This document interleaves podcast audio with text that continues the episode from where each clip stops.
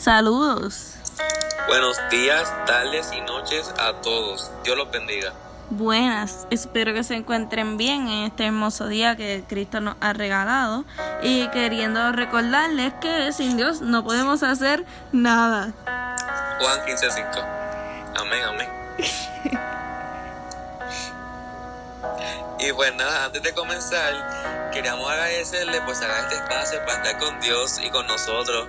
Les aseguro que Dios está muy, pero que muy contento que has tomado otro paso más para seguir y salir a su encuentro.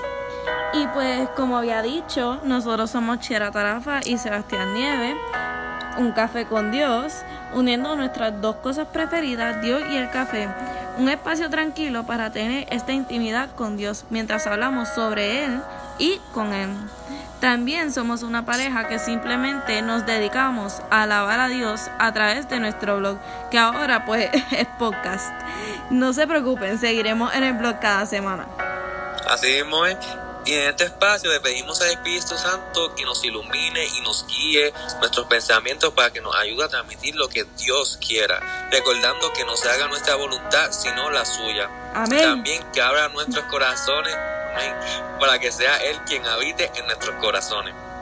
Hoy queremos traerles un versículo bien especial para nosotros, que pues es nuestro versículo, cual pienso que es perfecto para comenzar este podcast. El mismo, como pues dijimos al principio, es Juan 15, 5. Sin mí no podéis hacer nada. Y así mismo es. Con Dios todo y sin Él nada, como muchas veces hemos escuchado a través de nuestras vidas. Y nuestra meta para este podcast es que quisiéramos que cada vez vayan aprendiendo más sobre Dios. Claro está, nosotros no sabemos todo. El camino del Señor es un constante descubrir de sus maravillas. Así que junto a nosotros queremos que crezcan y aprendan como nosotros también aprendemos de ustedes.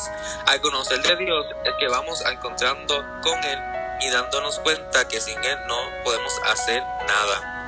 Dios los bendiga y los cuide y los guarde mucho. Espero que todos estén en sus casas y pues nada, que Dios los colme de bendiciones.